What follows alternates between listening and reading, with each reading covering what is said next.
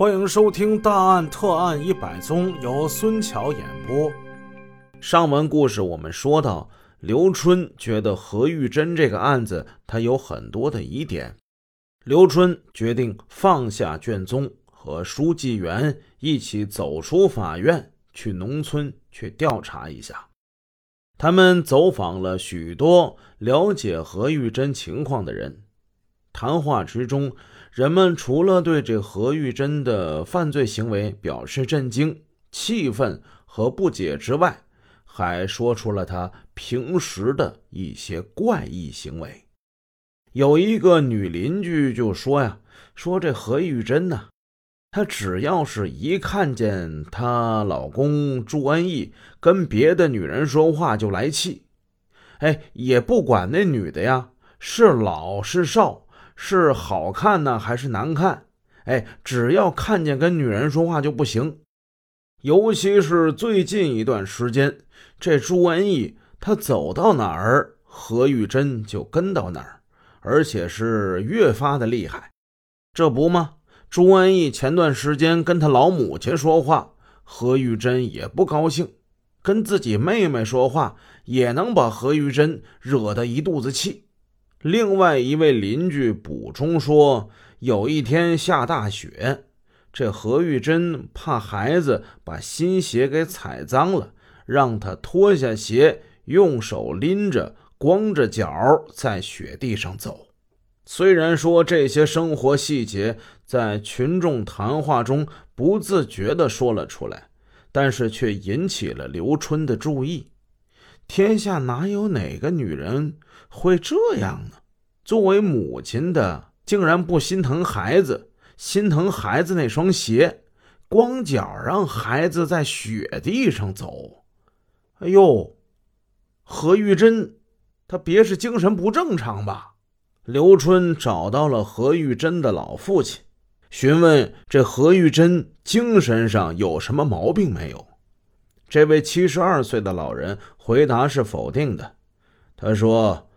我闺女没有精神病，她就是那么个玩意，贱不贱，傻不傻的，就是有点任性啊。说完之后，老人又重复了一遍：“我我我看她不像是精神有毛病。”望着老人饱经风霜的脸，刘春是万分的感慨：善良的中国农民是世界上最诚实的。这位老农明明知道有精神病的人犯了罪，在法律上是可以不承担刑事责任的，但是他还是对法官矢口否认自己的女儿有精神病。不过，即使是生父否认，也没有消除刘春心中的怀疑。他怀疑何玉珍是精神病发作，在刑法中是这样规定的。精神病人在不能辨认或者不能控制自己行为的时候，造成危害结果的，不负刑事责任。所以有必要搞清楚这何玉珍是不是一个精神病患者。刘春根据刑法中的相关规定，向市检察院办案人员提出了自己的意见，退回此案，建议对何玉珍进行精神病鉴定。过了没多久，这鉴定结果就出来了。何玉珍呢？嘿，果然是精神分裂症患者，没有责任能力。沈阳市检察院做出了最终的决定，撤回了起诉。这样呢，由于刘春办案认真，一丝不苟，避免了错杀，没有把一个精神病患送上刑场。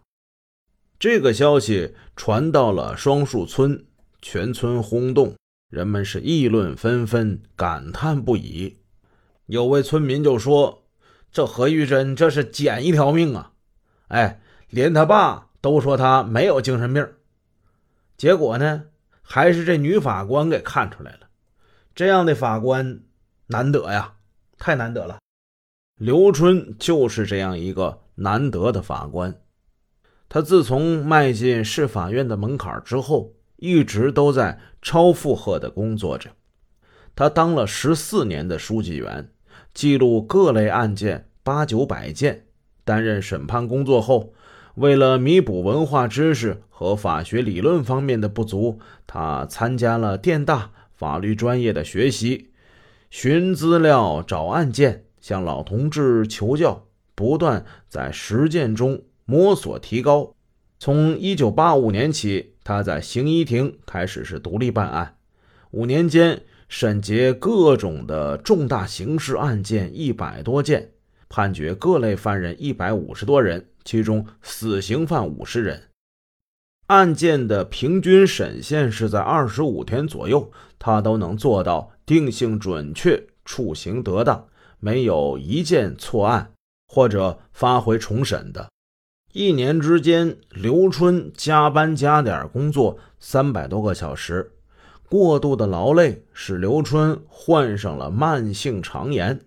得这病可挺遭罪呀，一天得经常的往厕所跑。法院的同事们给他起了个外号，叫“短跑健将”。不光是肠胃不好，高度紧张的工作还让他患上了神经衰弱。一到晚上该睡觉的时候吧，他就想这些案子，嘿，一想一宿过去，一夜就没睡着。年轻的时候啊，刘春是个胖姑娘。可是人到中年，他的体重下降了三十多斤，脸上也过早的出现了皱纹。尽管这样，他工作起来还是像从前一样快节奏、高效率、雷厉风行。何玉珍杀夫一案在社会上引起了很大的反响，人们都称赞说刘春案子审得好。不过，刘春秉公执法。不一定都能受到认可，有的时候那是适得其反，竟遭遇粗暴的抱怨和辱骂。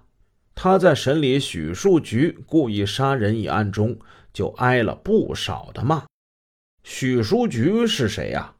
被告人许书菊二十七岁，某厂工人。他最开始是厂里开叉车的司机。后来被调到厂办的商店做营业员。一九八六年四月，他与某建筑公司的会计赵斌结婚。婚后，这两人经常因为家庭琐事发生口角。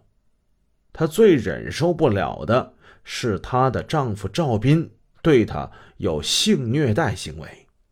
谁又能成想，一个衣冠楚楚、有稳定工作的会计师？白天工作都跟正常人一样，但是晚上一回到家，特别是深夜要睡觉的时候，竟对他的身体百般蹂躏。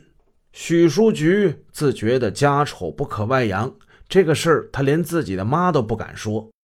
在经受了多年的性虐待之后，许书菊向她的丈夫提出了离婚：“求求你了，你放过我吧。”但是她的丈夫赵斌并不同意，两人关系越来越恶化。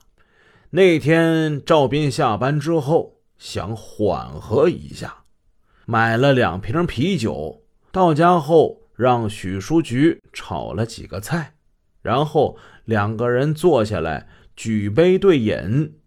看到这对夫妇恩爱和睦的场面，人们怎么也不会想到。在仅仅几个小时之后，在这间屋子之中将会发生一起命案。